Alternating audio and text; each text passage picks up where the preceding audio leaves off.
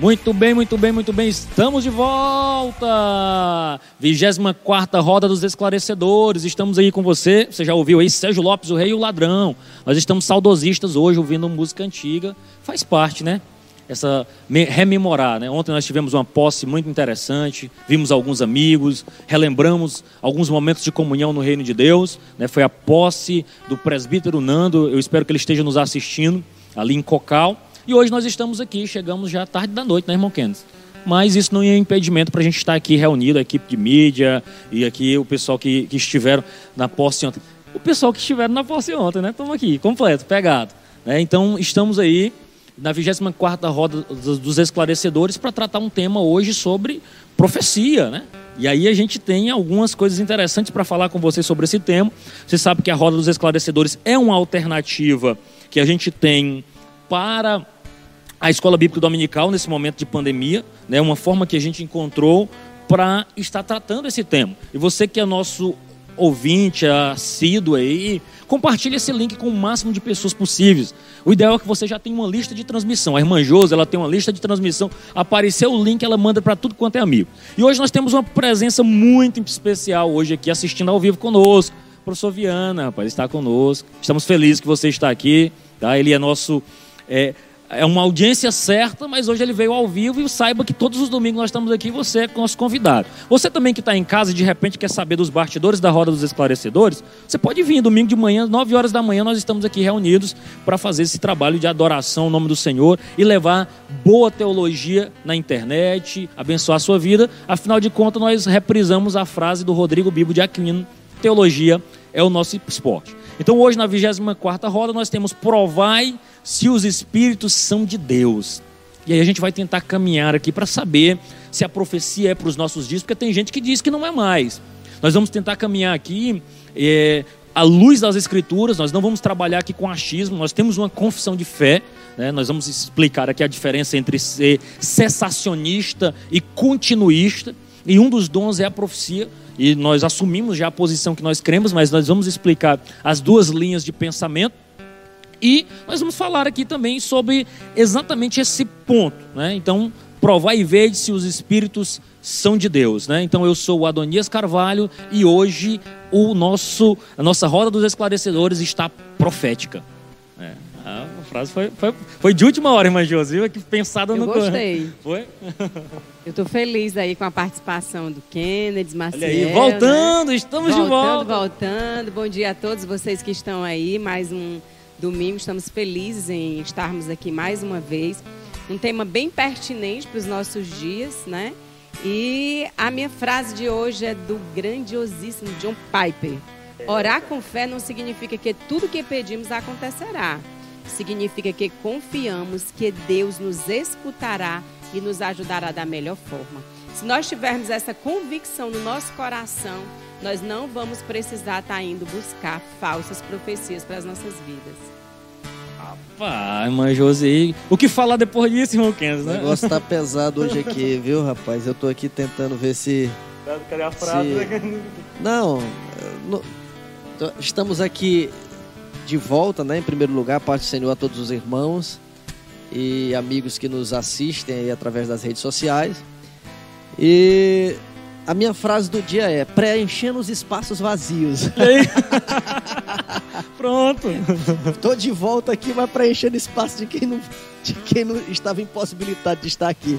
Mas estamos aqui para a glória de Deus, para estarmos, estarmos aí dando aí a, a nossa pequena contribuição. Deus abençoe a todos. Esse, esse povo é modesto, eu gosto desse povo modesto, né? Mas eu, eu quero contextualizar aqui com vocês, né, porque nós vamos tratar, você que tem uma Bíblia aí em casa, nós não, nós não tiramos isso da nossa cabeça. Né? A gente tem um tema, a gente segue a lição bíblica da, da, da CPAD, a, o terceiro trimestre da escola bíblica, que é exatamente falando sobre isso, né? A, a igreja no tempo de crise, comentado pelo missionário, né? Su, é, missionário Eurico Bester. Eu ia dizer aqui a nacionalidade dele, mas nem me lembro mais se é, se é sueco mesmo. Mas vamos ficar só com Eurico Bester, né? Que para não arriscar aqui tá dizendo alguma coisa errada. Mas muito bem. E aí a gente está tratando já essa parte do tema, né? E isso tudo está atrelado ao momento em que houve o retorno do povo de Israel do cativeiro babilônico para Jerusalém.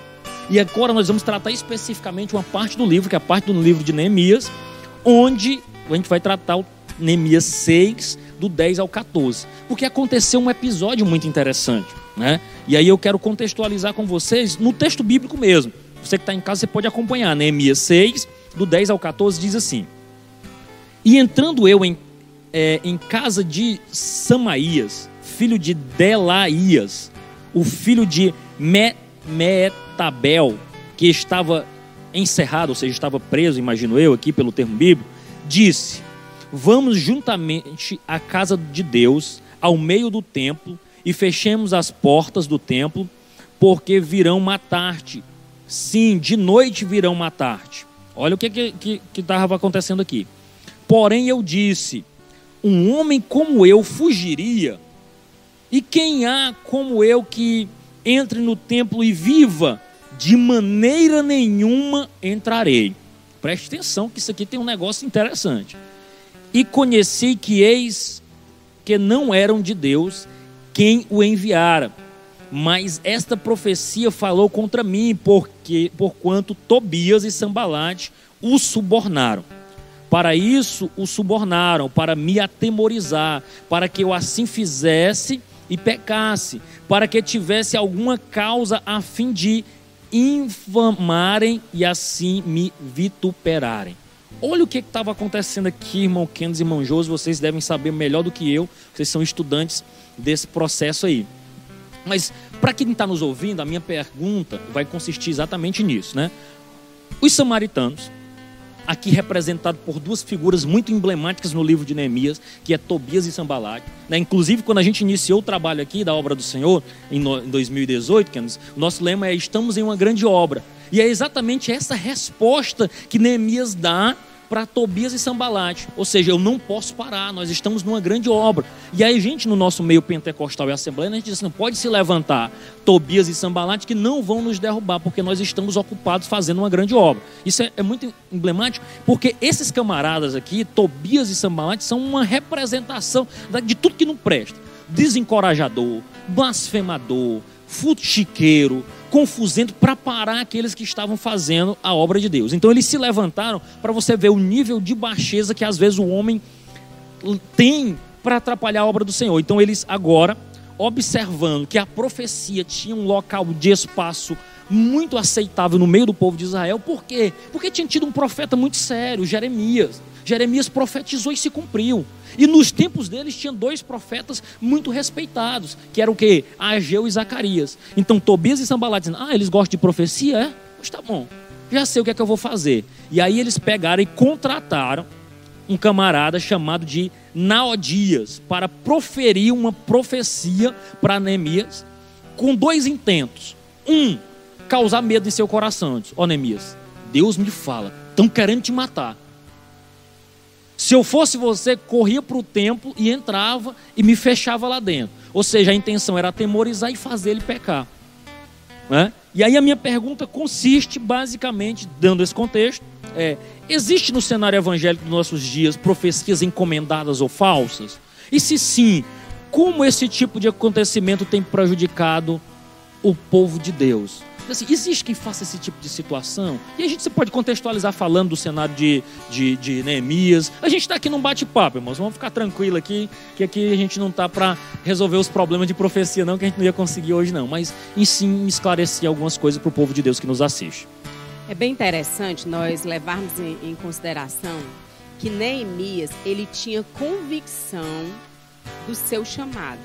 É o primeiro ponto que eu quero trazer aqui a, a, novamente, eh, nós já comentamos no domingo passado. É muito importante que nós tenhamos convicção do nosso chamado.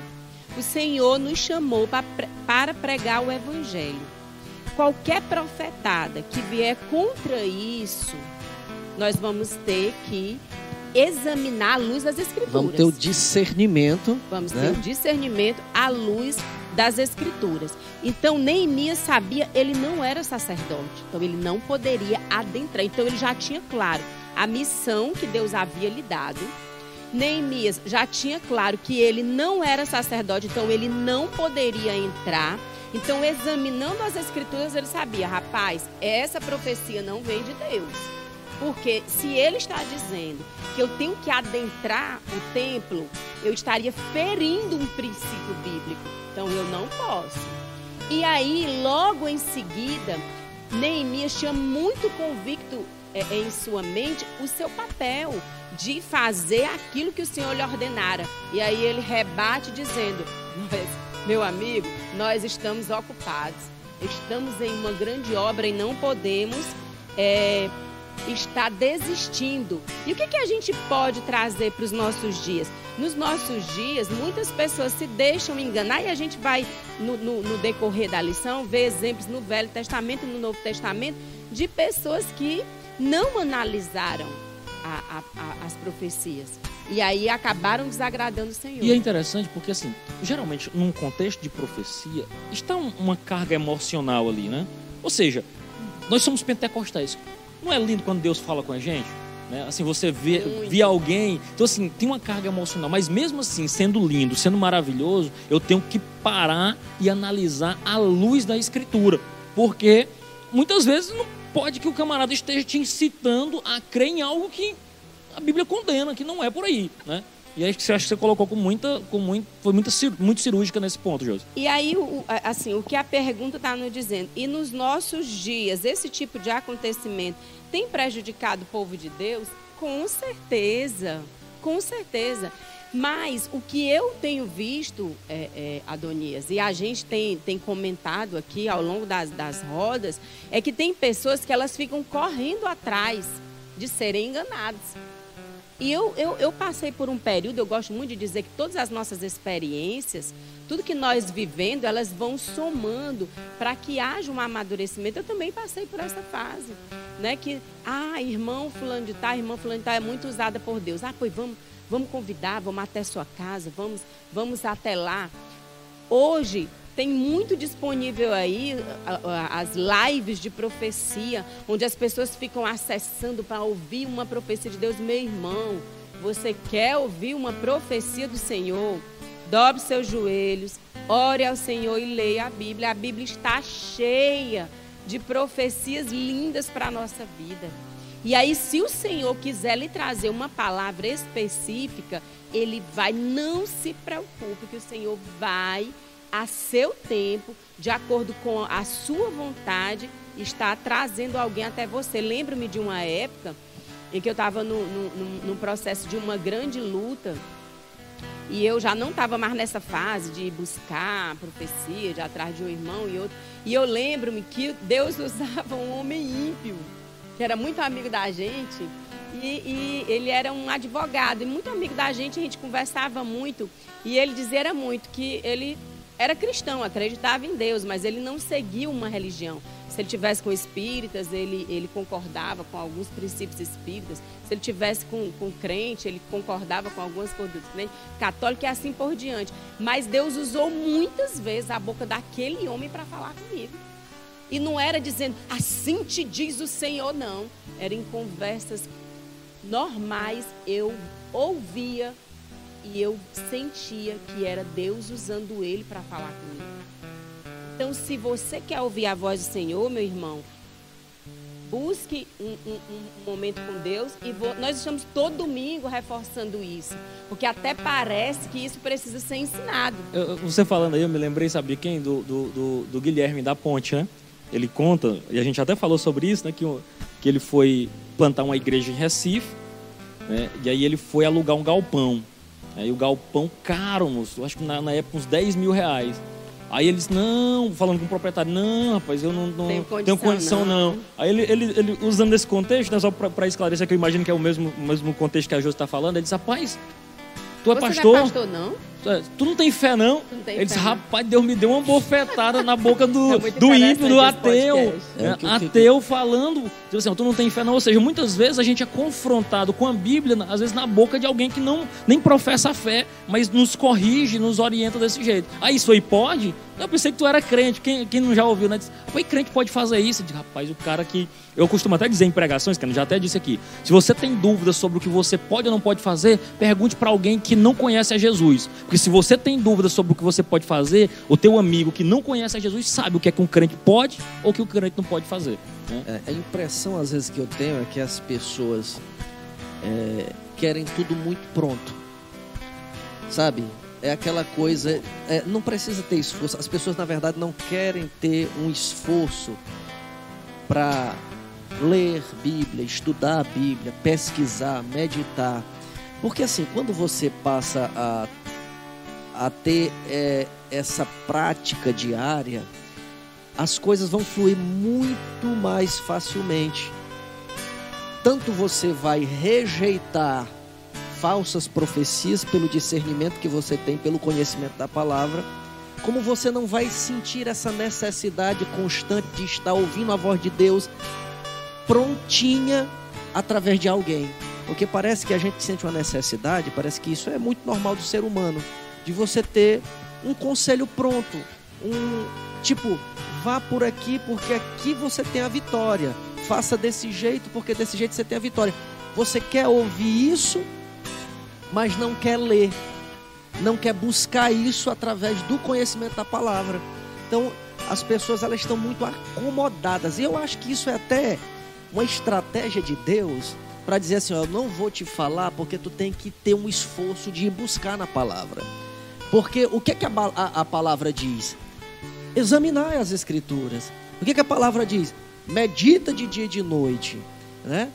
É, é, então, assim, está na Bíblia. O segredo está na Bíblia. Cabe a nós buscarmos isso através da nossa leitura, através do nosso estudo. E isso leva tempo, isso realmente é, causa um certo trabalho, né? é um esforço. E é natural. Tudo que nós vamos conseguir adquirir durante a nossa vida para o bem, nós temos que nos esforçar para isso. E mesmo nos esforçando, às vezes a gente ainda a gente aprende errando, a gente aprende caindo, tropeçando, né? Mas é importante que a gente é, respondendo a pergunta, existe sim isso hoje? A questão muito importante é a questão de ter falado sobre a, a você vê que a, a estratégia do diabo, a estratégia do diabo contra o povo de Deus os samaritanos observaram, eles gostam de profecia. Eles dão ouvidos à profecia. Então vamos criar uns aqui, né? Em laboratório. vamos criar uns aqui em laboratório. Vamos jogar lá no meio deles e dizer o que eles querem ouvir. Ou algo ou que seja do interesse, ou melhor, não é algo, mas algo do nosso interesse. Vamos jogar essa isca, porque a gente sabe que eles pegam isso facilmente uma lição para nós que somos talvez, crentes. Talvez hoje é que esteja mais é? nesse contexto, é. né? Porque até a gente leu no texto ontem falando assim, ó, procurarão doutores Exatamente. aos seus próprios interesses. Exatamente. Ou seja, hoje, se você disser o que o camarada quer ouvir, ah, Deus falou comigo. Né? Raramente você encontra alguma profecia de exortação. Geralmente é Deus vai te dar isso, Deus vai fazer aquilo. É, né? E, e o interessante é que isso é, é, Eu já ouvi histórias, eu nunca vi isso. Mas eu já ouvi histórias de, de pessoas, por exemplo, quando a profecia é, é por casamento, aí a, a profeta, entre aspas, quer que a filha case com fulano de tal que já está namorando com outro. Aí o que, que ela faz? Ela, como ela é conhecida como aquela que revela, então ela vai lá e diz: Eis que eu te digo que essa não é tua. Eis que eu te digo que o Senhor manda te dizer que eu é que sou a tua sogra. Porque ele está querendo aquele genro, né? Então assim, nós temos que ter muito cuidado com isso, porque o, o inimigo se utiliza disso. E às vezes a gente vai até ver, acho que mais para frente, que às vezes não é. Existe o inimigo usar e existe a pessoa usar, querer usar a Deus, usar a profecia para conseguir algo. É o que mais acontece, na né? verdade. E eu, eu, citei um exemplo aqui de casamento, mas é, é, é, uma infinidade de, de, de, de situações em que a pessoa querendo tirar um proveito vai usar o nome de Deus para conseguir isso. E, e, assim, a gente sabe hoje, inclusive até pelas redes sociais, você investigar a vida de alguém é muito fácil. Né? Fácil. Então, assim, a, a, gente sabe de casos, inclusive, de, e, e eu, eu, faço esse ponto e depois eu faço um contraponto rapidinho para a gente continuar. Que chegam, investigam a vida da pessoa toda, aí na hora do culto sai entregando, é fulano e tal, ou seja, para dar uma credibilidade naquilo que está fazendo. Então, isso é usar o reino de Deus. Aí, quando a gente diz isso, a impressão que talvez você ouvinte que esteja em casa, assim, então, não existe mais profecia. Exatamente. Então, assim, não existe ninguém sério. Não, pelo contrário. Isso, você vai ver que isso não é uma prática dos nossos dias. A Jos muito bem salientou, acho que Kenneth também, no decorrer da, da, da, do nosso estudo aqui, você vai perceber que isso era uma prática do Antigo Testamento. Encomendar profecia não, não foi o pessoal que inventou agora, mas por que, que nós estamos defendendo um exame sério das Escrituras? Porque a partir disso, e com discernimento, uma vez que nós somos continuistas, e eu preciso só fazer esse ponto aqui, o que é o continuista? É aquele que crê que os dons que estavam presentes ali na era apostólica, os dons listados ali em Efésios 4:11, é, aquela lista de dons ali listada ainda em outras partes da Bíblia, como Romanos e, e Coríntios, estão presentes nos nossos dias. Não cessou. Tem uma, um grupo de irmãos, de, especialmente irmãos de fé reformada, que eles creem, eles são cessacionistas que é o que? Creem que os dons foram específicos para aquela época, já cessaram, não faz parte dos nossos dias. Mas nós cremos na profecia. É bem verdade que em muitos lugares ela está disturpada. Em muitos lugares a profecia tem sido usada de forma extrema que não está de acordo com as escrituras, mas eu creio sim que Deus usa a palavra profética, que Deus usa a profecia e pode sim revelar. Por exemplo, eu tenho um, um exemplo de um, um dos nossos dos nossos audiências certa aqui, que é o irmão Orleans. O irmão Orleans, com muita tranquilidade, ele já me testemunhou isso, eu tenho liberdade devido à nossa amizade para falar sobre isso, que ele disse, olha, no dia eu fui para o culto. Ninguém sabia. Tinha coisas que só era eu e Deus. E, e aquele pregador, naquele dia, ele destrinchou a minha vida inteira. Não tinha como, amigo. Não tinha como. Não tinha como ele pesquisar em rede social, não tinha como ele saber, porque era coisas comigo. Já aconteceu então, assim, comigo isso também. Pronto. Então, assim, isso dá credibilidade que Deus é um Deus que revela. Agora a gente sabe situações específicas, por exemplo, eu já recebi profecia e disse: olha, é, tu vai pregar em vários lugares. Não, está nem dizendo assim, irmão, isso aí está no geral. É. Aceitou Jesus, já está no pacote de quem aceita Jesus pregar em vários lugares, porque não significa que eu vá ocupar púlpitos de lugares importantes, mas que eu posso testemunhar do evangelho em vários lugares. Então, inclusive, então, essa daí é genérica, né? É, Qualquer inclusive, um. se alguém já recebeu essa profecia aí, Saiba eu, que... eu mesmo faço uma agenda. A gente tem diversos campos missionários aqui pro Exatamente. Pregar. Se você está nesse pacote lugares. aí, só estava esperando, a gente tem vários lugares para você pregar. Então, assim, mas tem algo que às vezes, porque a gente sabe que o Espírito Santo quer que convence o homem do juízo, da, do, da justiça, do pecado e do juízo. Então tem casos que Deus trata no, no interior, no específico. Agora, uma coisa que a Josi salientou. Nós não podemos ser caçadores de profecia, que eu acho que esse é o grande problema. Né? Eu, eu lembro de uma vez, a gente está numa vigília, e aí uma, uma, uma, casa muito conhecida daqui. Depois você vai ficar na com curiosidade. Aqui a gente vai sair, vai, vai, vai, comentar depois, né? Mas que diz que é o nome que faz o fuxica, eu não vou citar o nome. Mas a gente estava numa casa preparando para uma vigília e a filha da dona da casa veio tem algum recadinho de Deus para mim? Pois eu achei muito interessante porque parece que você vai baseando a sua fé naquilo, né? Diz, oh, Deus tem recadinho. Ou seja, essa é? pessoa ela está propensa, no, no, no momento de uma pergunta como essa, ela está propensa a receber qualquer mentira. Exatamente. Não, é, o que disserem para ela, ela vai acreditar como sendo de Deus. Ou seja, ela não está preocupada em provar o Espírito. E, e, né? e receber todo o conselho e... de Deus, né? Como a Escritura. Mas tem algum recadinho específico para mim? Né? Então a gente tem que ter esse discernimento. Eu quero, né? eu quero só salientar né, que nós continuamos acreditando nos dons espirituais. Nós não acreditamos é em dons emocionais, que são baseados na emoção daquele que entrega e daquele que está esperando peraí, receber. Peraí, José, eu vou pedir para tu repetir. Você está profunda demais, cara. Isso aí, isso aí tem que sair uma frase. Repita, por favor. Nós acreditamos em quem no que nós não acreditamos. Nós não acreditamos em dons emocionais, mas nós acreditamos ah, em dons espirituais. É, talvez possa uh, parecer passar essa impressão para o público de que a gente está combatendo, combatendo contra, contra os dons espirituais. Não tem nada Mas, na verdade, eu até lembrando aqui, eu, eu pensando, por que, que a gente às vezes tem que combater? Porque tem muito mais profetas, entre aspas, é, desviados do que profeta realmente de Deus. Quando a gente vai lá para a história lá do, do rei de Israel, quando ele manda chamar os, os profetas, né? Tava lá com Josafá, se não me engano, o rei de Israel, Josafá, e manda chamar os profetas para eles profetizarem como é que seria a guerra vai contra o Ciro. O contra o Ciro, né? Contra os Ciros. E aí, uh, todos os profetas diziam: não, pode ir, que você vai ter vitória. Pode ir que você vai ter vitória. Ou seja, eram diversos profetas profetizando mentira. Mas tinha um, um no meio daqueles que falava a verdade. E, e o, o, o, profe, o, o, o rei Josafá. Josafá disse: Não, eu quero um profeta de Deus. Ou seja, esses teus profetas eu já ouvi, mas tem algum profeta de Deus? Rapaz, tem um aqui, Micaías. Aí mandaram trazer Micaías. Quando chega Micaías, Micaías disse: Não, você vai ser vitorioso, pode ir à guerra, você vai ser.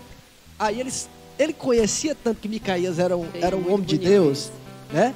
Que ele disse: Rapaz, eu tô te falando para tu falar o que é que Deus está mandando tu dizer. Você quer ouvir o que Deus está mandando dizer? Quero. Então, eu, lá vai. Você vai morrer. Você só abrir um parêntese aqui. Você vai morrer, né? Você só abrir um parêntese. É interessante a comunhão que Josafá tinha com o Senhor. Na hora que Micaías fala, ele entendeu. Rapaz, ele só está falando ou porque ele está sendo censurado, que é o que realmente estava acontecendo. Micaías estava sendo censurado. A pressão do povo, né? a pressão do povo. Porque Acabe só queria ouvir profecias a seu favor. Então, Micaías já sabendo disso, não, pode. Na hora que Josafá escuta, a comunhão que Josafá tinha com o Senhor era tão grande que ele disse, rapaz, eu estou querendo ouvir, não é o que agrada o rei e as outras pessoas, não. Eu quero ouvir o que Deus está te falando. Ah, então você quer ouvir o que Deus está lhe falando? Ou então segure aí. E a, a, a, na verdade ali, eu vejo mais da parte do rei de Israel. Porque a gente, a gente quando a gente está lendo lá, a, a, gente vê que são dois reis, é o rei de, é o rei de Israel e Josafá. Né? O rei de Israel, é, é, o rei de Israel, que no texto não diz, mas só diz assim, o rei de Israel, ele ele tem um discernimento até mesmo pelo pelo o histórico de Micaías, que sempre profetizava contra. Não chama esse aí que fala a verdade, sempre. não. Vamos chamar alguém então, que... quando ele viu o profeta falar a favor dele, está mentindo, fale a verdade. Aí o profeta foi e é, pois, porque é interessante como às vezes alguém que está no pecado, ele está sempre querendo ouvir coisas boas ao seu respeito e ele só ouve lapada, porque ele está no pecado. Não tem como alguém que está no pecado ouvir algo que vá, às vezes, trazer alegria e conforto, no sentido de que não, oh Jesus, obrigado porque eu estou no caminho, eu estou no caminho certo.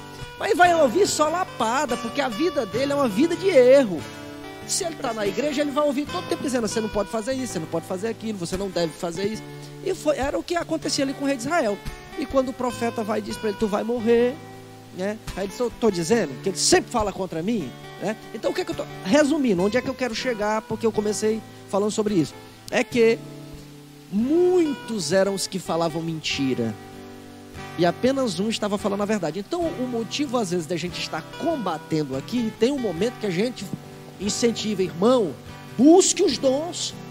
Busque os Paulo dons. orienta, busque com zelo os melhores dons. Né? Só tenha cuidado, é porque, assim, a, a, na verdade, é, como a, a coisa ficou avacalhada no meio pentecostal, então a gente tem que trazer um ensinamento, porque a, a coisa está de fato avacalhada, como estava lá em 1 Coríntios, quando Paulo escreve, é porque a coisa estava avacalhada. Ele trouxe o quê? Ele trouxe o conhecimento, ele trouxe o ensinamento.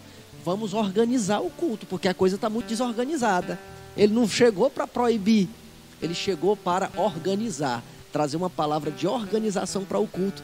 E é o que às vezes a gente tenta fazer, né? Porque a liderança tem que estar com esse discernimento. Quando ele observa que a coisa está fugindo do padrão, ele vem biblicamente e apresenta. É aqui, ó. É dessa forma, é assim que a Bíblia diz. Até porque nós seremos cobrados exatamente por isso, pela fidelidade às Escrituras. Eu, eu acho quero, que gente... eu quero só salientar aqui essa ah. questão da, da, das pessoas que buscam, né? Nesses meus anos, uhum. nesses meus anos, eu, eu tenho visto pessoas que re, até recebem de Deus uma profecia. Mas lembrem que sempre as profecias bíblicas, elas estão seguidas de um si. Olha, quando o Senhor falou com Josué, ele disse: Josué, se tu meditares na minha lei, então já vi muita gente que até ouviu uma profecia, Deus realmente falou: olha, eu tenho isso para fazer na sua vida, eu quero realizar isso, eu quero fazer aquilo, mas tu precisa se desviar dos maus caminhos, tu precisa buscar a minha face, tu precisa. E a pessoa passa anos e anos e anos, nunca recebe. E ainda diz o seguinte: não foi de Deus. Mas a pessoa não analisa, que é outro contraponto também. Não analisa que para que ela recebesse aquilo do Senhor, ela teria que mudar o seu comportamento e fazer aquilo que o Senhor espera que nós façamos. Então, algumas pessoas, elas buscam só bênção, e aí elas querem só os profetas que entregam chave, que entregam casa, que entregam marido bom, que entregam dinheiro, mas não querem ouvir muitas vezes a exortação. E, a, e, e, a, e, assim, muitas das profecias que eu já tenho recebido são muito mais de exortação do que de ah, bênção. Não, e você vai ver esse desenvolver. E aí, assim, eu quero chamar aqui um ponto. Eu acho que talvez a gente nem comente esse ponto. Mas eu achei importante porque eu achei de uma hombridade a, a atuação do Luiz Hermínio. Ele se intitula apóstolo, vocês sabem muito bem a minha posição sobre apóstolo. Para mim, apóstolo bom é apóstolo morto mas ele se intitula apóstolo. Eu não posso negar que ele tem uma grande influência com o Ministério Mavan. Eu estou dando o nome porque tornou-se público. Se você for no Instagram dele, tem ele se justificando. E ele profetizou publicamente na vida da Flor de Lis. Vocês sabem todo o escândalo que aconteceu com a Flor de Lis. Ah, irmão, você, tem, você é evangélico, você tem vergonha de falar sobre esse tema? Não. Tenho não. Abertamente, a gente fala abertamente sobre o tema. O que aconteceu com ela pode acontecer com qualquer um que não e, vigie. Exatamente, é público. E assim, ela, ele profetizou na vida do, do pastor Anderson, falecido, que ele se deslocaria pelo mundo pregando o evangelho. O fato é que é, o pastor Anderson faleceu e não se cumpriu. Na hora que saiu isso, meu amigo, vários, vários, vários pregadores foram para cima, inclusive reformados, né, batendo, tá vendo, essa profecia não existe, é só para enganar. Eu pensei que o, que o Luiz Hermínio teria uma postura bruta, né, de bater com força ele se desculpou publicamente. Ele disse: Olha, eu quero assumir aqui algumas responsabilidades. Uma delas é. Está notório na minha fala que era condicional, desde que ele se mantivesse fiel e tudo mais. Mas ele poderia parar por aí. Né? Se não era condicional, não aconteceu porque ele não foi obediente. Ponto. Mas ele disse assim, eu quero me desculpar. Eu fui levado por uma emoção. Eu deveria ter tratado aquilo é, no privado. Porque, irmãos, tem uma glamorização. Glam, me corrija, Josi. É glamorização, né? De, de, de esse. É, tem, existe um glamour em torno da profecia. O cara vai profetizar sobre a vida de alguém, a câmera chega e tem o tom certo, o fundo musical acertado para todo aquele ambiente. E muitas vezes, quem foi que disse que tem que ser público? Por que, que não pode ser no privado?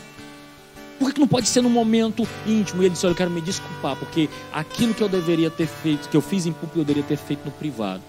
Deus não me deu, eu poderia ter esperado e ter falado com eles. Mas aí eu fui levado por uma emoção. Por isso que eu lhe disse, a profecia não está desarraigada de algum nível de emoção. O fato é que ele teve que lidar com essa situação de ter que se justificar porque algo não aconteceu, que ele poderia ter tido uma conversa em particular. Mas eu acho, aqui eu não estou dizendo se se cumpriu ou se não cumpriu. Eu achei nobre é a hombridade. Porque, irmãos, você que está aí, talvez você olhe para a gente aqui e apesar da nossa pouca idade, e diga, não, esses irmãos aí são perfeitos, pensa que são crentes. Isso aí vive orando, estão no óleo, como é um jargão. Não, nós somos passivos de erro. Inclusive, aquilo que nós estamos falando aqui pode ter alguma carga de má interpretação, algum erro, alguma coisa que nós estamos aqui exatamente tentando esclarecer à luz das Escrituras.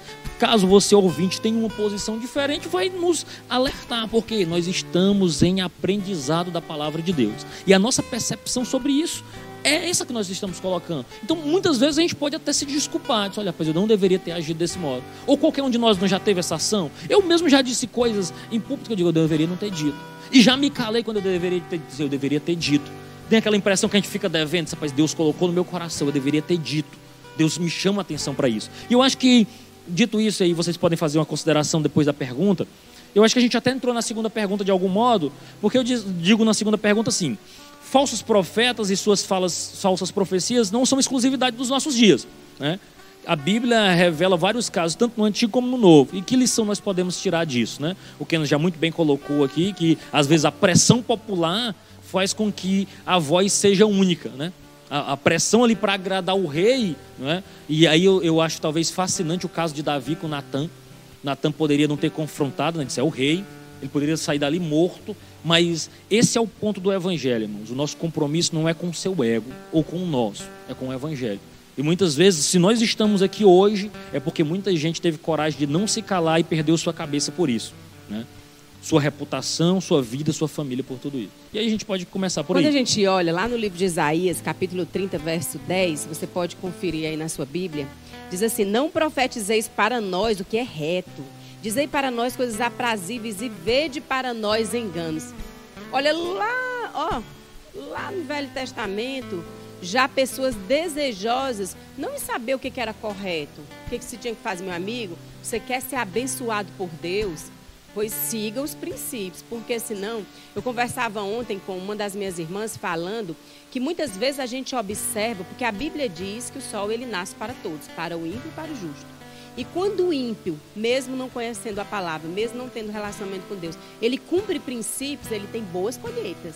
É muito interessante isso. E às vezes pessoas que servem a Deus têm péssimas plantações e péssimas colheitas também.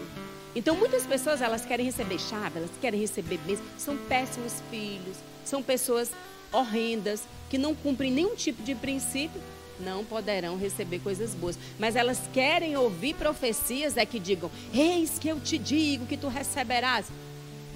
E aí nós temos, irmãos, diversos exemplos na palavra do Senhor de pessoas que buscaram isso e de outros que não analisaram as profecias. Como você ia falar? Você só mencionar dizendo o seguinte: de que se queixa o homem? Diz a palavra Os seus próprios pecados, né? E um, semeadura, né? E um exemplo aqui que a gente pode ver, né, de, de, de, um, de um profeta, de um falso profeta, no livro de 1 Reis, verso 13, que o, que o, que o pastor é, é, comenta na nossa lição, falando né, que o profeta, um homem de Deus, chega para um rei ímpio e diz assim: Olha, meu amigo, é o seguinte, eu quero lhe dizer que seu altar vai se fender, que cairão cinzas e o rei pois vai ser preso. A mão dele, na hora, seca e ele não consegue mais retornar a mão. Porque quando o Senhor ele está na vida do homem de Deus, e esse homem de Deus é alguém que tem intimidade realmente, o Senhor ele vai mostrar. E aí aquele rei diz: Não, rapaz, por ora por mim, ora por mim aqui pela minha mão. E aí o, o profeta ora, ele retorna a mão, volta a sua mãozinha para o normal. Mas esse mesmo profeta que profetiza isso, vê o Senhor agindo por ele, o Senhor diz: Olha, tu vai, não volta pelo mesmo caminho. Tu não come pão e nem bebe água naquele lugar. Aí um profeta velho da região ouve falar que aquele homem de Deus estava ali, o que tinha acontecido. Aí vai encontrar com uma mentira para ele. Diz, rapaz, o anjo do Senhor disse para me te trazer até minha casa, que você coma pão comigo. E o cara, só porque era um profeta velho, não vai analisar a ordem do Senhor. Meu irmão, Deus te deu uma ordem, Deus deu uma ordem para Neemias, não se embarace com nada. Siga seu alvo pois ele não analisa a profecia, vai e vai comer pão com o profeta velho. Pois o Senhor usa o próprio profeta velho e diz: Olha, meu amigo, é o seguinte: pois já que você não obedeceu a minha ordem, o seu cadáver não entrará no sepulcro dos seus pais. E aí ele disse: Ô oh, rapaz, e depois de ter comido pão, ele segue o caminho, um leão o fere e ele fica morto. E o profeta velho enterra no sepulcro do profeta velho. Isso é muito. É uma história, irmãos, que quando eu leio, eu sinto um tremor. Porque as coisas de Deus são muito sérias. Ah. É interessante porque ele obedeceu a voz do Senhor, a ordenança do Senhor. Ele foi lá, levou o recado de Deus para aquele rei ímpio o rei ímpio o desafiou, o Senhor honrou ali a ele. Mas por ele não ter vigiado, para você ver as críticas, eu vejo inúmeras críticas nas redes sociais em relação ao caso Flor de Lis.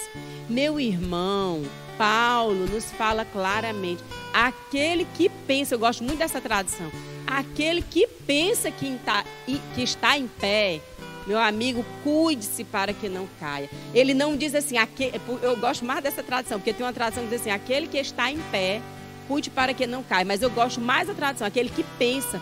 Nós estamos aqui pensando que nós estamos em pé. E aí a advertência todo dia para nós é, pois quando você se levantar, tenha cuidado para você não cair, porque qualquer um de nós somos. E assim, eu quero dizer, colocar, mas só, só, só pontuar, só vou dar umas pontuadas. Você vê como começar bem é muito importante mas terminar bem é melhor, é melhor ainda. Ou seja, quantos não começaram muito bem, né? E assim, isso me assusta, sabe por quê?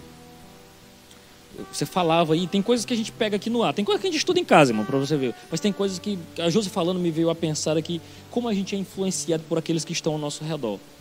E às vezes esse profeta aí, a Bíblia não traz nenhum dos nomes, né? Mas esse cara começou bem, foi lá, Deus fez, operou milagres através dele, foi, sabe? E assim, a gente não pensa, mas em que momento ele falhou? Não chegou alguém de grande influência. Ele deve ter pensado, poxa, mas é um profeta velho. Eu penso que o texto bíblico põe o profeta velho na ideia assim, é alguém que tem gabarito. É alguém que diz, não, rapaz, é um fulano que tem peso. Tem Se o cara disse que ouviu Deus, então ele ouviu mas, mas eu tinha ouvido Deus. É isso que eu ia falar, né? Sabe? É, era isso que eu estava é? pensando. Pronto. Porque assim, alguém que tem ah, um contato com Deus, que tem uma intimidade com Deus, e interessante que você falou, porque Deus puniu por causa dele e depois operou o milagre através dele, né? Fez as duas coisas. Ele ouve a voz de Deus e ele vai fazer o que Deus mandou ele fazer. Na, no meio do caminho, talvez por influência, ninguém sabe que tipo de influência. Né? Eu até vejo esse profeta velho, quando diz que é o profeta velho, eu enxergo ele como um profeta desviado. Estava desviado mesmo, porque a, a primeira profecia que ele entrega é a profecia dele. E interessante que o texto fala que ele ouviu falar desse profeta que tinha chegado na região. Então ele gerou um ciúme nesse profeta velho. E ele disse: Não, não posso. É como se ele dissesse: Eu não posso ficar por baixo. Eu que sou o cara aqui na região, eu é que sou conhecido como profeta. Aí chegou aí um aí que aconteceu isso, pois eu vou lá mostrar que eu que eu sou profeta. E ele mente para o profeta. Então aquele profeta deveria parar e pensar. Peraí, é a questão do discernimento. Peraí, Deus tem falado comigo. Isso dá até uma pregação, né? profeta velho matando profeta novo. Para quem gosta de pregação, você que é pregador. é, não. Então, assim, aí você vê que ele poderia ter esse discernimento de pensar: Deus tem falado comigo. E é aquela coisa que às vezes isso acontece com a gente. De alguém trazer uma, uma profecia para você e você dizer assim: Senhor, eu creio que o Senhor pode falar comigo. Então, se isso aí é de ti, então fala comigo, né? Então, assim, é, é, aquele profeta se deixou levar por aquela palavra e teve a punição, porque Deus havia falado para ele que se não acontecesse isso, se ele não fizesse, não procedesse da forma que Deus tinha orientado, ele seria punido. E de fato, aí é interessante, às vezes fico pensando, meu Deus, o Senhor não é gente mesmo, o Senhor é Deus mesmo, né?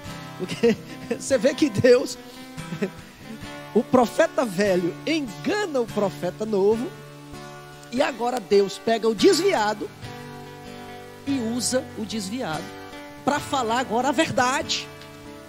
Isso é que é interessante. Aí você vai entender por que é que a, a, a profecia, o dom da profecia, não é passaporte para o céu. O dom da profecia não é um passaporte para o céu, não é? Ah, porque Deus usa o fulano de tal e te fala através dele. Meu Deus! Eu me lembro que numa dessas vezes que eu, que eu recebi uma profecia, onde Deus falou muito comigo, eu chorei muito, me lembro demais. Nos outros dias, eu ouvi com comentários que era uma mulher. Ela não era daqui, ela era de fora. Eu ouvi comentários horríveis sobre ela. Horríveis e eu fiquei, misericórdia. Mas eu creio que Deus usou ela. Mesmo sabendo que os seus frutos, ou o seu fruto, o fruto que ela estava produzindo, não era fruto do Espírito, que atrapalha muitas vezes uma mensagem que é verdadeira, que é fiel. Uma, verdade, uma, uma mensagem que de fato é de Deus, às vezes pode ser comprometida, porque quem está entregando, às vezes, não se conserva diante de Deus para produzir fruto digno de arrependimento, né? Você falava aí, eu me lembrava, a gente foi até discutindo dentro do carro ontem, na volta, falando sobre isso. O irmão Lucas vinha dormindo, que vinha babando, ele não escutou essa parte não. Mas é, é, a gente falou sobre isso, né? Quem é que diz lá naquele grande dia ali? Muitos dirão Senhor, Senhor. Exatamente. Isso não é para ímpio, não, meu filho. É para crente, é pregador do evangelho. Mesmo, é. é gente que é tem. Pra profeta. É, é para gente que tem cartão de membro de igreja com patente alta. Você está entendendo? Isso é, é outra Isso parte assusta, da Bíblia que me. Assusta, porque é como você muito, muito bem colocou. A gente tem que ter esse, esse, esse peso. E aí, antes da gente entrar na próxima pergunta, eu acho que. Que a gente já até entrou. É, é mas eu quero fazer aqui um, uma retrospectiva aqui nas redes sociais. Eu não sei se alguém falou aí com vocês. A gente tem esse momento para mandar os nossos abraços e, e, e, tal aí. Nós temos aí Juliana, Socorrinha, tem mais algumas pessoas assistindo com a meu gente. Meu amigo José Carvalho, você tá, tá fazendo falta, meu amigo. Olha aí, mas é, mas é linda. É. É, a nossa amiguinha, é, Mazé. Mazé, né, diz que tá, que tá bom, tá assistindo. Zé Carvalho. A Luciana Batista, Luciana rapaz, Batista, coisa saudade boa. de você, minha amiga. Socorrinha, Socorrinha tá mandando um recado para você, presbítero Kennedy. Ô, rapaz, deixa Deus te usar, presbítero Kennedy. irmã Socorrinha, Deus abençoe. Sandra Carvalho, da paz do Senhor. A Fran Lima também faz parte do Senhor. A Socorrinha comenta, diz que já aconteceu com ela. Deus também já falou com ela. Glória Milene, a Deus. Aline, um abraço para vocês. Pronto, nós temos aqui a Raquel também, Raquel Maria falando com a gente, na paz do Senhor. Elvio, o irmão Edson falando aqui, irmão Kennedy, Adonias, né? É, vocês são bênçãos, estou com todo, acompanhando vocês todo domingo. Ou o rapaz, o reverendo aqui, Gilberto Cordeiro. Oh, que saudade desse homem. Reverendo Gilberto, Esse homem tá difícil, um rapaz. A Lia. Lia, um abraço para você também. A Raquel, Raquel Maria está dizendo, né? Às vezes a gente se deixa enganar e esquece de ouvir a voz de Deus no nosso coração. Devemos estar atentos, né? Com os conselhos, com certeza, né? Exatamente. Isso é um, um erro é, que e algumas pessoas acabam cometendo até pela própria fragilidade, né? O momento que está passando. Por isso que eu falei aqui, viu, irmã Raquel, que nós não acreditamos em dons emocionais, nós acreditamos em dons não, essa frase, essa frase aí você pode registrar, viu, irmã, irmã Josi? Irmã Jaqueline aqui falando também. Irmã Jaqueline é uma aluna excepcional da EBD aqui. Irmã Jaqueline, um abraço. Simone, irmã Fátima Nascimento, Adalberto. Que bom que vocês estão interagindo com a gente. Comenta mesmo, irmão. Diz, olha, eu concordo, é mais ou menos por aí. Né? E aí a gente tem aqui também, irmã Jaqueline, já tinha comentado no YouTube. É... Tem aqui um comentário da, acho, do Piauí Media Indoor, né? Eu não sei bem quem, quem é, mas é, também comenta aqui com a gente. Coisa boa que vocês estão nos assistindo. Você que está nos assistindo aí, a Isabel Gonçalves também, fala velho. Sandra, né? Sandra. Sandra. Então, assim, nós temos a nossa audiência aí. eu estava conversando o com... O Edson tá mandando um recado aqui, né? Adonias, Kennedy Maciel... Josiara, Josilene. Irmão. Aí, a Josiara. Esse Josiara é, é top. Dela. É. A Josiara é minha irmã. Ah, oh, mas o que eu quero dizer, eu estava conversando com o professor Viana, que está aqui ao vivo com a gente aqui hoje. Eu falando para ele, ó, oh, irmão, a gente às vezes não, não tem a dimensão do nosso alcance. Né? Ele disse, ó, oh, eu assisto vocês, eu mando para a gente no Rio de Janeiro, mando peço para compartilhar. E aí, assim, a gente até estava discutindo um dia desse, que só a eternidade vai revelar o nível desse bate-papo, até onde ele tem chegado. É um, é um exercício desafiador, irmão Kennedy. Você que muitas vezes vem de manhã, junto com a Josi do campo missionário, chega e a gente faz isso com muito amor. E a gente, não, não nossa intenção aqui, irmão, não é esgotar a teologia, não. Nós gostamos de bater esse papo, para a gente é prazeroso bater esse papo sobre teologia. Também não estamos garantindo que nossa visão é que é absoluta e pronto, que não estamos dispostos a discutir isso. É claro, à luz das Escrituras, porque a nossa opinião aqui pouco importa. O que vai importar é o que diz a Bíblia. O que a Bíblia fala. Porque nós procuramos é, levar isso muito a sério. Nós né? procuramos, eu sempre gosto de dizer, quando eu tenho a oportunidade de, de alcançar alguém que ainda não, não fez a sua decisão com o Senhor, eu sempre digo: escolha uma igreja séria, que pregue a palavra de Deus. E é algo que nós temos procurado fazer. Eu amo essa igreja, que é uma igreja que tem procurado viver à luz da Bíblia. Eu tenho muito orgulho. E eu quero dizer para você que está em casa, eu não sei como tem sido as suas experiências, você pode até compartilhar aqui, algumas pessoas têm falado que tem sido muito bom mas o primeiro impacto ele acontece na nossa vida. Quantas vezes eu estou estudando aqui a palavra do Senhor e eu começo a chorar, tendo experiências com Deus, porque a palavra de Deus ela se renova a cada dia. Quando eu lia é, sobre os profetas na Bíblia, eu chorava, porque eu, eu lembro, irmãos, de como pessoas já foram enganadas e o Senhor ele nos dá essa oportunidade de nós estarmos aqui falando sobre isso para que nós estejamos vigilantes e atentos quanto ao aquilo que nós recebemos de algumas pessoas que muitas vezes vem realmente do Senhor e nem é de um profeta, é de alguém como eu falei, né?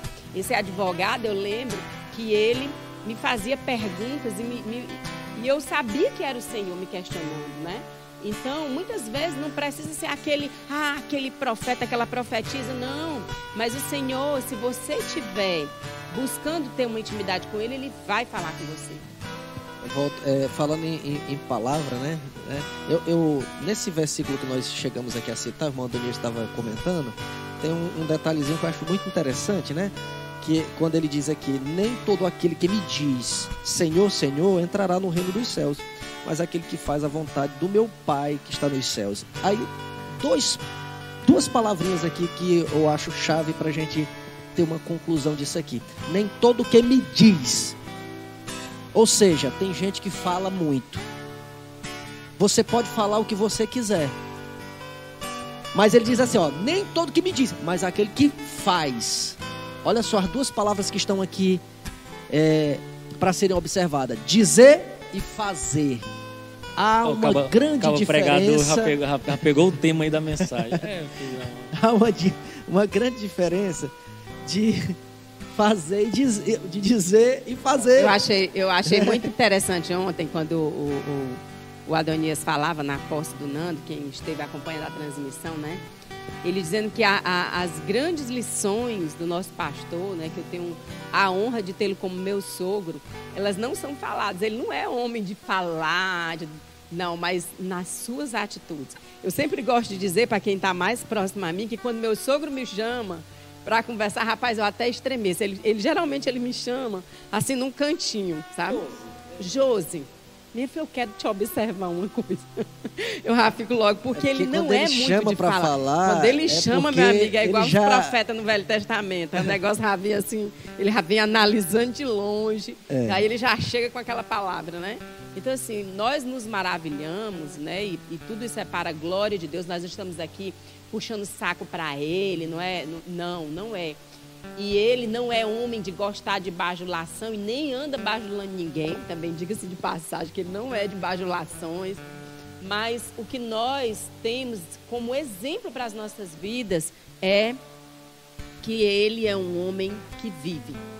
Que vive aquilo que a Bíblia. E, e aí está exatamente como, como diz aqui, porque a minha conclusão para esse versículo é: nós somos o que fazemos e não o que dizemos. Por isso que eu estava E aí, falando. por isso que diz assim, ó, nem todo que me diz, ou seja, você não é feito do que você diz, você é de fato o que você faz. O- Uma o- época, em, um, em um- outro momento, que eu não vou criticar agora, para se tiver alguém é, é, nos assistindo, para não nos interpretar mal, mas uma época eu vi líderes religiosos que diziam assim: faça o que eu digo, mas não faça o que eu faço. E um momento na minha vida eu rejeitei totalmente. Porque a pessoa dizia, não beba. E aí terminava ali o trabalho, ela estava bebendo. A pessoa dizia, não se prostitua. E ela visitava prostíbulos, né? Então, quando nós olhamos para Paulo dizendo, olha, sede meus imitadores como eu sou de Cristo. Rapaz, é muito forte isso. Nós temos know-how para dizer, olha, você que está em casa, sede, seja minha imitadora, viu, mulher? Seja minha imitadora, porque eu também sou imitadora de Cristo. E para que se diga isso, tem que se fazer... É uma grande responsabilidade. É uma grande Grande responsabilidade e tem que se fazer muitas renúncias. Porque como o, o Thales diz no, no, no- num dos hinos dele, que eu gosto muito, ele diz, porque todo dia o pecado vem, ó, Batendo na porta. batendo na porta. E tem dia que ele chega com dois pés, nem bate, né, meu amigo? E aí, fechando aqui o que o Ken nos diz, eu gosto muito do, do ditado popular que diz assim: falar até papagaio fala. Agora a questão, meu amigo, é fazer, né? E Eu Aqui- fico até desconfiado daquele povo que diz assim, falar. É, como é? Falar de mim é fácil, difícil é ser eu, né? Eita. Aquele eu digo, Eita, meu Deus, quem A- tem coragem de colocar uma palavra, uma frase dessa? A- a- ainda que tem- ainda temos ainda mais comentários aqui. O povo começou a interagir, pá, glória a Deus. Ó. A Naira Lopes falando que parabéns pela condução do tema. O Piauí Média Indoor, que eu acho que eu estou pronunciando correto aqui, a Josi já, já olhou para mim torto ali, que ela é do inglês. Piauí Tá Mídia é a Vanúzia Quaresma. Sempre que posso, eu acompanho esse momento maravilhoso, Ótimo, minha amiga milagroso. Vanúzia Quaresma, Olha aí, professora, Josi, minha amiga. pronto, Obrigada, minha que amiga. maravilha, rapaz. Então, você que tá aí, Feliz. interaja com a gente, rapaz. A gente quer saber do seu feedback, né? A Fátima Nascimento falou com a gente aqui também, Sandra, então todo mundo aqui Eu falando com quero a ler gente. o comentário da Aline, da Aline Luiz, que diz assim: existe uma mistificação em torno de profecias. O homem tem o sentimento de querer ser Deus, e esse é o motivo de muitos endeusarem, atribuírem aspectos de super-heróis a certas pessoas. Acredito pessoalmente que as profecias para uma pessoa específica deva ser sempre em particular, a não ser que seja uma mensagem que Deus ordene entregar em coletivo. Assim evitaríamos a elevação desse status de profeta que temos nas igrejas de hoje. Eu concordo plenamente, né? Então as pessoas elas querem ser reconhecidas como profeta. Por isso que muitas vezes elas entregam as profecias em público, quando aquele deveria ser o, o, o nosso apóstolo. Eu gosto muito dele. Ele é um grande homem de é Deus, né? É, é, falhou e reconheceu ali em público. Então, que isso seja uma lição. Irmãos, eu acredito que Deus permite. Quando. É, é Estou usando a mesma estratégia que nós dela. vejamos essas coisas para que nós tomemos isso para a nossa vida. É, quando a, a coisa é para se tornar pública, às vezes a própria pessoa publica isso. Não precisa o profeta publicar. Uhum. Ele fala em particular e aquele que recebeu a mensagem pode publicar depois, porque já não está sendo profeta. E foi o que aconteceu, por exemplo, lá com a Flor de Lis, né? Que a, a, pelo menos é, é o que a gente ouve falar, que uma profeta em particular entregou uma mensagem para ela e a mensagem dela era dizendo que ela tinha um calcanhar de Aquiles, que bastava tirar o marido dela que o ministério dela se acabava. E, e ela, ela, no, e ela no, foi no lá vídeo... e ela foi lá no vídeo e disse: "Uma profeta do cão disse Tem isso, mas está repreendido, YouTube, não sei o quê, papapá. Isso e de fato fala... aconteceu. A gente fala tudo isso, irmão, porque é público. Você tá aí, você pode. É, exatamente, é público. você pode procurar no YouTube né? que tá lá. É? Mas gente aqui interagindo com ele. Rapaz, agora eu falei pro povo interagir. Mas Conceição Carvalho, minha mãe, né? Adelina Castro, a Aline aqui também. Abraço a Aline, Jaqueline, Juliana. A Jaqueline tá dizendo: é. tem quem fala muito de Deus e outros que cumprem princípios bíblicos, que é a intimidade com o próprio Deus. A gente já tem falado aqui, né? Glória a Deus muito por bem, isso. Jaqueline. O pessoal aqui ó, interagindo, é isso mesmo. E aí nós... Eu acho que a gente falando sobre tudo isso talvez gere uma confusão na cabeça das pessoas. E tipo assim, nós estamos falando de diversos casos que aconteceram e que não aconteceram. E de, de repente a pessoa fica pensando: o que é que eu devo fazer numa situação dessa, onde eu recebi uma mensagem, onde, né? De é, repente. É, né? agora que a gente vai entrar, exatamente é? agora. É, vamos é, lá. Agora que é onde. Olha, pronto, tu tá, tu tá exatamente. No, tu tá no espírito aqui. Você pensa que eu olhei essas perguntas? Eu penso que não, não olhei, não. já chegou meia-noite. Irmãos, não o Kennedy é muito preocupado. E eu disse pra ele: olha, não, não precisa nem Fique se tranquilo olhar. que a gente vai bater um papo. De mediação. Mas, vai e contribua. Ou o que, que acontece? Porque nós deve, porque nós podemos e devemos julgar as profecias. Eu acho que é esse o ponto. E a gente vai entrar no, no, em qual procedimento já já. Mas por que, que a gente pode fazer isso? E a gente sabe que no cenário, especialmente o nosso cenário pentecostal, se a gente de, de, repente julga uma profecia, alguém que é assim mais espirituoso vai dizer assim, rapaz, tá frio, não crê em nada. Como é que a gente lida isso? A gente pode mesmo, a gente deve julgar a profecia, né? E quem, e quem julga está frio espiritualmente, é isso mesmo ou não? Ele está é cumprindo um requisito bíblico. O que, é que vocês pensam Eu sobre isso? Eu acho que tem aquela pessoa que, que julga porque está no espírito e existe aquele que julga porque não está no espírito. Porque Exatamente, tem, porque tem, não quer receber. Porque tem gente que é o Virou juiz contra em tudo. Né? É. Do contra em tudo. Então ele, ele, o objetivo dele não é tratar a igreja, não é, é cuidar da igreja como algo precioso que ele está querendo ver o crescimento da igreja. Então ele, ele rebate tudo. E existe aquele, porque respondendo já a pergunta, é bíblico examinar, examinar. é bíblico julgar, né, para saber. A, a, a, se fala, a gente sabe que os, os crentes de Bereia, eles foram examinar nas escrituras se aquilo que estava sendo falado era de fato o que estava escrito. E o pregador né? não era pregador, não era o Keynes nem o Adonias, não, não, era, era o Paulão lá, era eles Paulão. analisando. Paulão. É interessante, é interessante, irmãos. Eu, eu, eu, ah, pode ser que alguém esteja em casa pensando, e ainda existe? Existe. Eu mesmo já recebi, eu mesmo já recebi profecias vindas da parte do Senhor, inclusive recentemente, um homem de Deus, que é uma pessoa que nós conhecemos, que, que tem intimidade com o Senhor, ele me entregou um recado do Senhor e eu recebi aquele recado. Eu sei que foi o Senhor que falou, porque são coisas, irmãos, que você. Porque tem pessoas que já estão desviadas, já vi líderes em pecado, ou líderes que já estão é, é, é, se afastando do Senhor, eles dizem assim: ninguém venha me entregar recado de Deus aqui, não, que eu não estou recebendo tô recado recebendo, de ninguém. Ele já está né? prevendo já que vi. a mensagem não vem do jeito que ele quer ouvir. Exatamente. Provavelmente. Então, nós temos que analisar. Né? Lembro-me de uma época, mais ou menos 2013, vou compartilhar aqui uma experiência nossa, minha do Kennedy. Kennedy trouxe um pregador de fora, o pregador não conhecia nada da nossa vida. Eu, nessa época, no Sebrae, muitas consultorias e, e, e pensando em viagens e, e, expansão. Vou ficar mais rica ainda, Jesus. e o Senhor usa aquele homem, vira para o Keynes e diz assim: Ei, homem, porque eles viviam na estrada, né? Inclusive conheci, inclusive conheci ele numa dessas viagens, né? Lá em Parauapebas, Parauapebas, Pará. E aí, irmãos, ele disse: Ei, homem, o Senhor disse que vai mudar tudo. Porque ele não te quer assim. Ele te é, quer na Deus. obra dele. E eu, naquele dia, irmãos, eu vai disse tirar Senhor, muita coisa tua. Vai tirar. Eu disse pro Senhor, eu disse, tá Senhor, repreende. tá repreende. Aí a gente faz que nem a Flor de Lis fez, né? Não, eu não disse não, isso, né? Eu, eu senti o aqui, peso né? daquela profecia. Eu senti que realmente era o Senhor, porque ele não conhecia nada. Pênis conheceu lá no culto, convidou, mas eles não tinham conversado nada sobre a nossa vida. Esse homem não sabia nada. Não, não conhecia nada. E, e eu senti que era Deus, mas eu fiquei falando com Deus, foi Senhor, tem misericórdia. Não, Senhor.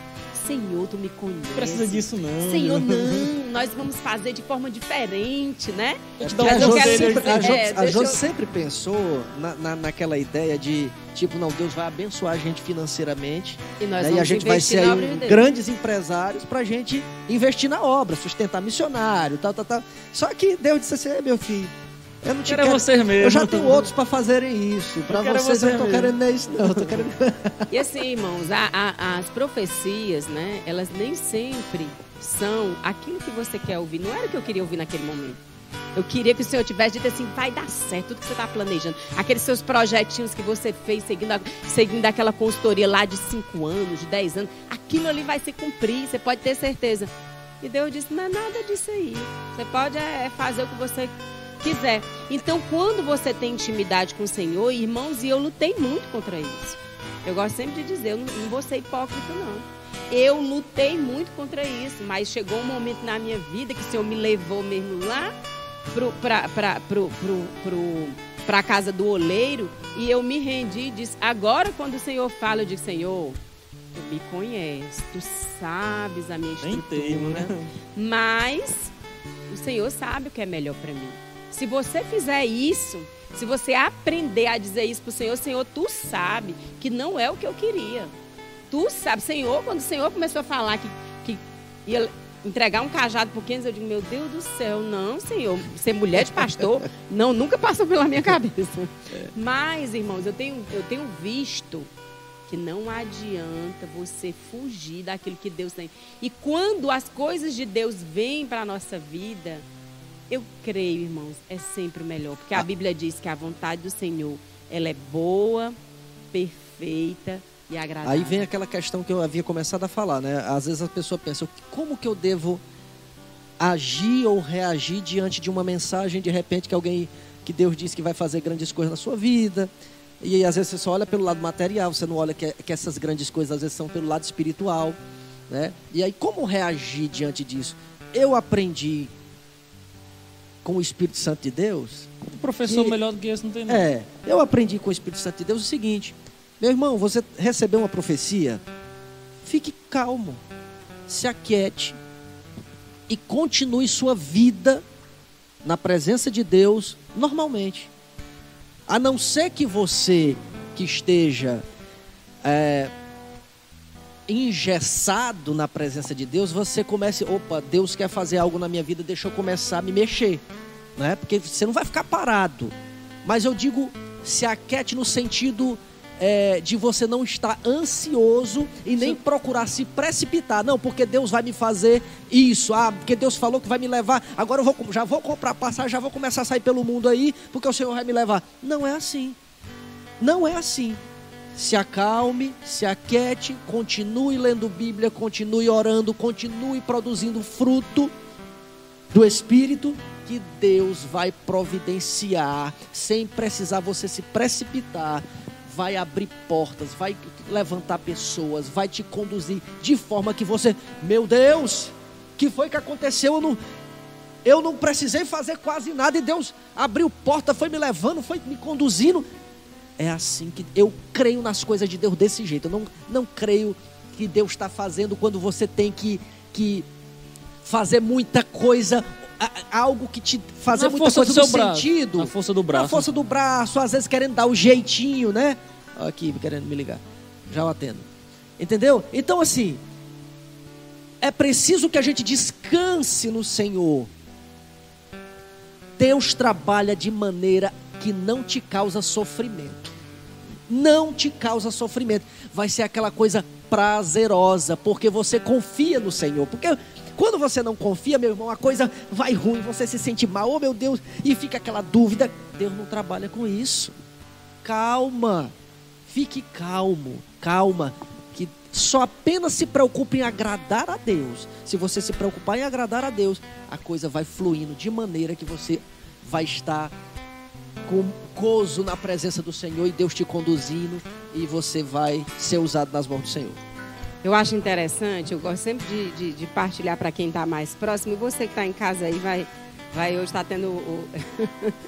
eu estou é, abrindo aqui algumas coisas nossas, né? Minha e do Kennedy. Eu louvo a Deus pela vida dele, porque ele é uma pessoa, assim, que é o meu ponto de equilíbrio. Porque eu sou muito mais ansiosa, assim, muito mais. E aí, muitas vezes, eu, meu filho, mais isso. E o Kennedy, minha filha, se acalme.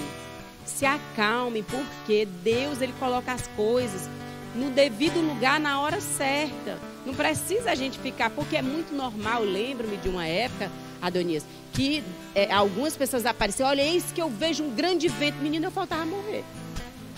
Meu Deus, e agora? Meu Deus, a outra luta. E hoje, se alguém vier me dizer isso, eu vou dizer amém, meu querido. Porque o dia mal, você que está em casa, você pode ter certeza que o dia mal e o dia da bonança, ele vem para a nossa vida. E ele, na sua hora certa, quando chegar, se você estiver em comunhão com o Senhor, você saberá vencer, você terá forças para vencer o dia mal e saberá usufruir do dia de bênção. Ó, eu, eu, eu, vendo aqui, eu, eu, me lembrei foi de uma piada. Eu tô, tô assim meio, meio comediante hoje, mas eu me lembrei, sabe de quem? De um grande humorista aqui piripiriense, que é o João Cláudio Moreno. Ele disse quando passou no vestibular, aí, aí, aí, ele, aí ele conversando, viu, viu, Viana? E ele dizendo que chegou para a mãe deles: Mamãe, mamãe, passei no vestibular. Aí ela, uma senhora muito idosa, disse: Agora pronto, vai ficar doido por isso? Né?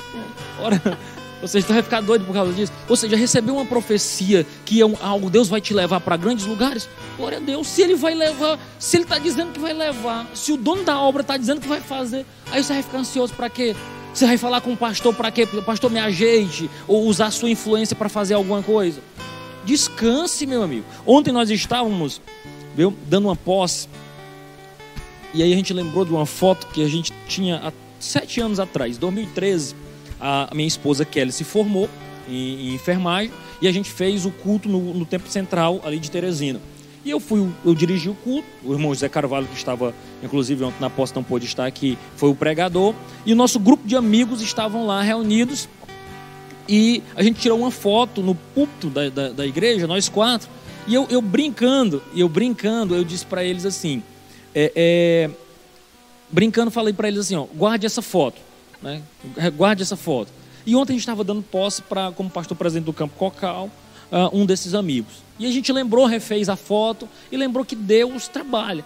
Qual de nós pensou que isso iria acontecer? Deus tem o seu jeito. Se você perguntasse para mim, irmã Josi, em 2017, Adonias, 2018 tu vai estar em Piripiri, congregando lá. Eu digo, jamais. Meus planos aqui para o trabalho aqui do bairro de Fátima vão para longe, meu querido. Nem tenho preocupação. Se você quisesse, sei lá, fazer um, um trato comigo de, de, de, jogar, eu não faria. E de repente estamos aqui. Então Deus conduz a sua obra e eu quero, não quero ter essa precipitação. Eu quero saber que se ele fechar uma porta ali, ele vai abrir uma outra lá. Não vai abrir janela, não, que é o Deus que é o Silvio, não é Deus de abrir janela para ninguém, não.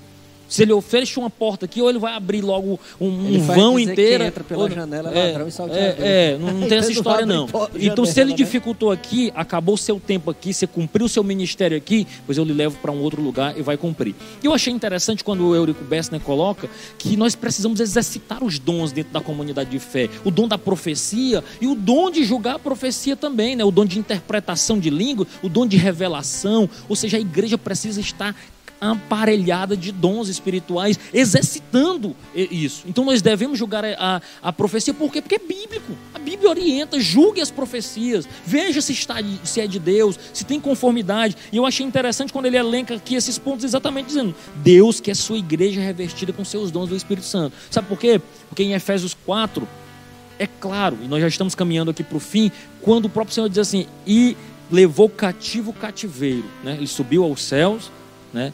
Levando cativo o cativeiro. Aquele que fazia cativo o povo, ele levou cativo e deu dons aos homens. Então foi Deus que capacitou, Deus deu dons aos homens. E deu para quê? Para edificação da Edificação sua igreja. Da igreja. Existe um propósito. Exatamente. Então, ou seja, essa igreja precisa desfrutar desses dons aí- para tratamento e crescimento espiritual. Isso, né? E aí né? é, onde, é onde vem aquela, aquela prioridade da igreja, né? Que é, inclusive eu gosto muito de falar sobre isso. Igreja, busque o Espírito Santo de Deus. Ore buscando ah, revestimento de poder, batismo no Espírito Santo, porque é bíblico. É bíblico. E é para nós. E é para nós. Ou seja, É, não- foram para eles, para os filhos deles e para todos quantos. Ou, ou seja, né, irmão, não desfrutar desses dons que estão disponíveis é como você ter, por exemplo, estar de repente precisando fazer um Tá empreendimento. geladeira cheia É, de- vamos pegar uma geladeira, por exemplo. Tá com fome, ou seja, precisando se alimentar, dividir esse pão com alguém, a geladeira tá cheia, você não disponível, você não vai pegar. Ou seja, os dons estão disponíveis para o povo de Deus para edificação do rebanho. Ou seja, nós que exercemos liderança, não só porque nós cremos no sacerdócio de todos os santos, ou seja, toda a igreja é chamada a servir, a pregar, a orientar, a edificar, a testemunhar e desfrutar desses dons para a glorificação do Isso- nome de Deus. Isso tem a ver com a comodidade, às vezes, da igreja, que volta a falar, que quer tudo prontinho. Ela, ela Se acomodou. Quer o, ela quer o profeta prontinho, falando, entregando uma mensagem de Deus. Ela não sabe o preço que o profeta, ou que aquele homem de Deus que é usado em algum tipo de dom, o preço que ele paga para ter aquilo que tem. Então é mais fácil você ir atrás daquele que está pagando o preço e dizer: ore por mim, pastor. Ore Seis- por seis- mim, fulano de seis tal. horas, Seis é, horas por é mim, o crente né? seis horas. É seis horas por mim. Mas não ele há não erro em quer. pedir oração, né? É, Mas não é desde que errado. você também faça. Faça a sua É, mas- parte. né? é, eu estou aqui pontuando a questão de que você não espere só por isso. Eu sei que vai ter momento que você vai estar fraco espiritualmente, que você vai precisar da ajuda de alguém e é correto você ir buscar ajuda e ser ajudado. Mas não é, é, se acomode nessa, nessa, nessa posição. Que você vai buscar para você, que você busque experiências com Deus. Né?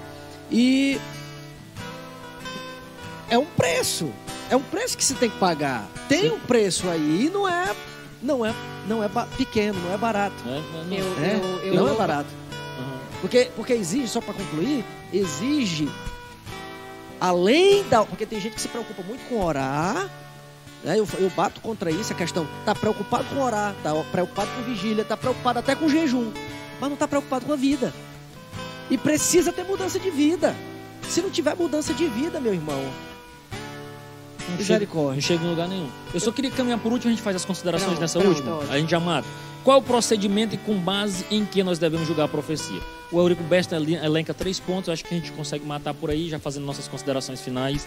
né, A primeira é examinando as escrituras, né? É, sem dúvida. Isso aí, sem dúvida. Ou seja, a base, tem uma base, né? Tem É. uma base, a escritura. Não é no que eu acho, não, eu acho que isso aí não é de Deus, não. Não, não é assim. Exatamente, Você tem que exatamente. analisar A biblicamente, gente vê né? muito, muito isso. Alguém, ah, mas eu acho que devia ser assim. Querido, não é o que você acha.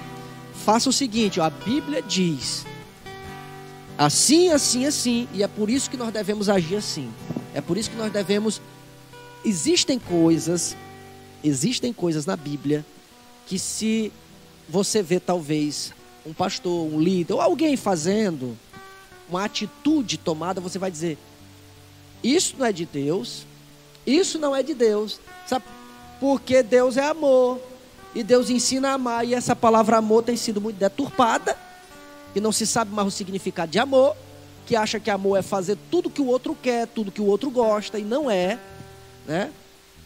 E então tem, existem casos onde a Bíblia manda tratar com dureza. E manda até excluir do meio. Alguém que veja isso, se não estiver observando o contexto do que está acontecendo ali, naquela situação, vai dizer: o pastor faltou amor, o pastor faltou isso. Não. Veja o contexto, observe, porque a Bíblia é, ela trata de assuntos e nos indica fazer algumas coisas em algumas situações que aos olhos de alguém pode parecer não ser até bíblico. Né? Mas é importante examinar as escrituras na hora de estar julgando, na hora de estar é, examinando sobre essas questões espirituais. Então, é, são três pontos: examinar as escrituras, né? Segundo, através do dom de discernimento de espírito, que também a gente já comentou ao longo da lição, e a profecia se conhece pelo sabor, né? É bem interessante é, essa parte do sabor, porque não é aquilo que você quer ouvir. E se for perguntar o que, que o Adonias quer ouvir. Ah, meu amigo, só vitória e chave. Só vitória, chave, saúde, bênção, prosperidade, né? Se você está nesse nível aí, só está querendo. Só... O que é que quer sofrimento, meu filho? Quer não. Mas é, é aquilo, então. É, realmente, é aquilo que, que o Senhor quer falar, não é? Então, quando nós eh, analisamos né, a, a nossa vida, as nossas experiências, eu fiz a minha decisão com o Senhor em 2003. E uma coisa que eu louvo assim, a maturidade ela vai vir com o tempo. Né? Eu já passei por inúmeras fases, né? E eu lembro-me que assim que eu me tornei evangélica, é bom partilhar isso, você que está em casa, eu fui a uma vigília. Antigamente tinha muitas vigílias e a gente sempre ia. Eu sempre gostei de vigília. Eu gosto, eu deixo bem claro aqui, irmãos. Eu amo vigília. Você que está em casa, ah, eu não gosto de negócio de vigília, não, que é meninice. É a sua opinião. A minha é, eu gosto de vigília. Eu acredito sim em profecia. Deus já, já usou inúmeros profetas para falar comigo e também já me usou e usa segundo a vontade dele, né? Mas ao longo desses meus anos de experiência, eu lembro que lá no princípio eu disse para o Senhor um dia, né? Eu, eu vi o Senhor usando uma pessoa e disse, Senhor, eu, eu achei tão lindo. Eu queria também ser usado. E eu comecei a orar. E Deus, ele, ele começou a, a me usar. Mas existe um preço. Eu lembro de uma, uma irmã, uma missionária que veio uma época pregar. E Deus usava muito essa mulher. E ela tinha, irmãos, uma coisa que me marcava. Uma mulher de oração. Ela tinha duas moedinhas aqui no joelho. Ela orava muito. Ela tem a pele branquinha. E ela, ela sempre, é, é, ela sempre gostou de saia longa, assim. Mas quando ela levantava um pouquinho a saia, a gente via as duas moedinhas. E eu, eu comecei a brincar com ela. Ela veio para passar alguns dias, né? Aqui em Piripiri. E eu brinquei com ela. No primeiro dia eu vi Deus usando e fazendo. Eu disse, irmã, quando você for embora, eu quero a capa. Eu quero um, é, é, é porção dobrada. Aí ela, ela brincando, irmã você tem certeza, né? Eu achei até bem interessante. No último dia, quando ela foi embora, irmã, agora é a hora que você vai se despedir, eu quero a capa, né? E aí ela me chamou, sentou e disse assim: Minha querida, deixa eu lhe falar, a capa é sua. Só que entenda uma coisa: existe um preço a ser pago. Eu não sabia o que eu estava pedindo. Você que está em casa e acha lindo Deus usando alguém, lembre-se: existe um preço a ser pago. E nem todo mundo está disposto a pagar o preço, né? Então, você que está em casa, você quer também ser usado? Você tem desejo no seu coração de ser usado? Nós acreditamos, eu quero lhe dizer que nós acreditamos que Deus ainda usa, que Deus ainda fala, que Deus, ele é fiel quando você busca, ele é fiel. Mas também tem vezes que a pessoa ou ora aí por mim esperando Deus falar alguma coisa e Deus não fala nada. Tem outras vezes que a pessoa não está nem pedindo e Deus traz aquele recado e, e, e, e, é entregue ali naquele momento, né? Então, se você tem esse desejo na sua vida, tanto de ouvir, porque muitas vezes a gente diz, Senhor, eu estou pensando isso, eu tô, mas eu quero que o Senhor use alguém. Já aconteceu comigo, acontece ainda. Senhor, usa alguém para falar comigo. Não que eu vá correr atrás, que eu vá para as lives de profecia, de jeito nenhum. Mas eu começo a orar, Senhor, fala comigo ou através da tua palavra, ou através de um hino, ou através de alguém. Eu quero ouvir a tua voz. E Deus, Ele é fiel, porque Ele, ele, ele nos conhece. Né? E muitas vezes a palavra que nós recebemos não é confirmando aquilo que você está pensando. E aí você tem que analisar isso, que é a pergunta aqui. Como é que eu vou analisar? Em que base nós devemos julgar? Se você recebe algo e você vai discernir e ver que aquilo não é, então Acho que glória a Deus por isso. Acho que a gente conseguiu exaurir o tema. Só, é, é, Quer fazer mais alguma colocação? É, só assim, concluindo essa questão da escritura, é, que nós venhamos lembrar que, que a base é a escritura. Que a, o profeta e a profecia não estão acima da escritura. É por isso que é importante examinar a escritura, né? Nunca, eu lembro de uma vez, eu não sei se eu já contei aqui, mas eu lembro de uma vez que um, um pastor estava pregando num congresso, há muitos anos atrás, eu era ainda, acho que adolescente ainda. Ixi, faz e, tempo e, mesmo. É, faz muito tempo. E aí eu, eu lembro que eu, levantou um, um, um, um rapaz, um senhor já, né, já tinha mais de, provavelmente mais de 30 anos. Esquenta Senhor, né? acabou, acabou agora comigo. Tá novo ainda. É, aí ele, eu lembro que ele levantou e disse: Eu vejo que você é um super-homem, que você é isso e aquilo. Aí o pregador olhou assim para ele: Está repreendido, Satanás. Eu conheço a voz do meu Deus. Ou seja, ele sabia que nunca uma profecia, alguém usado por Deus, Deus ia dizer: Tu é um super-homem. Não existe isso. Isso passa para a questão tanto de conhecer a Escritura, como também pela questão do discernimento. Porque tem coisa, olha, o crente espiritual, ele chega ao ponto de que ele consegue perceber com muita facilidade aquilo que é de Deus e aquilo que não é.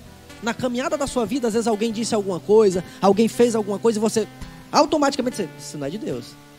Isso não é de Deus. Porque você já está no nível, você já passou tanto tempo ali estudando, ouvindo a palavra, que aquilo já está no seu coração, né? E é, é como a, a ovelha que conhece a voz do pastor. É a ovelha que conhece a voz do pastor. Naturalmente, ouviu uma voz. Opa, essa é a voz de Deus. Ouviu a voz do assaltante. Opa, isso aqui não é a voz do meu pastor, não. Né? Então, isso, é, isso é, é, muito bacana, muito interessante. A Socorrinha Santos está dizendo aí, nessas moedinhas aí, está faltando em meus joelhos, irmã Josilene. Misericórdia. é, você falou da, da, branquinha, ela branquinha, é. né? Irmãos, vamos, vamos nos colocar de pé. Rapaz, a gente poderia passar aqui, eu, viu, Viana? Até meio-dia batendo papo aqui, porque teologia é o nosso esporte aqui, a gente gosta de bater esse papo. Mas realmente a gente tem que chegar ao fim. Você que nos acompanhou até aqui, muito obrigado. Eu gostaria de encerrar apenas dizendo o seguinte para você: buscar dons, caminhada cristã, ela passa por motivação. Qual é a sua motivação? Mesmo quando você pede um dom a Deus, é para você virar uma estrela, uma estrela gospel que sai entregando recado para todo mundo. Se for essa, pode ficar tranquilo. Você pode receber dom de outra pessoa, mas de Deus não. Porque o Deus que nós servimos, ele trabalha em entregar dons, ferramentas para aquele que pensa em servir a sua igreja. Porque o dom é para isso. Glorificar Ele. E né? para a glória do seu nome. Então, a gente precisa caminhar por esse discernimento espiritual de saber que qual é a motivação do nosso coração. Até mesmo quando você lê Bíblia. Você sabia, Kenneth, e você que é pregador do Evangelho sabe muito bem disso. Tem vezes, viu, Viana, que às vezes a gente vai ler e parece que quando a gente está muito atarefado, a gente já vai pensando no texto. Eu pregaria assim.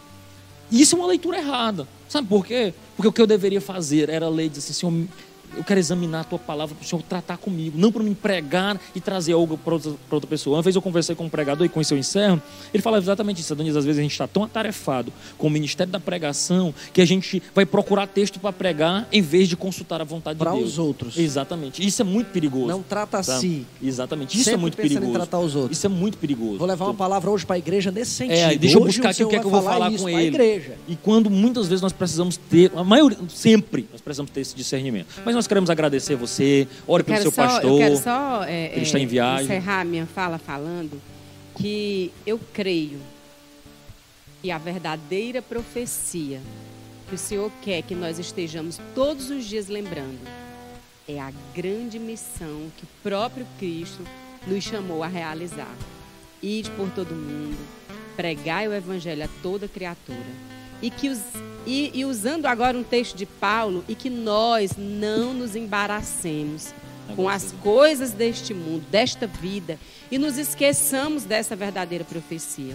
E aí, meu irmão, o salmista diz assim: entrega o teu caminho ao Senhor, confia nele, e todas as coisas ele fará. Se você levar em consideração esses três textos, você descansará confiando que o Senhor está cuidando de você.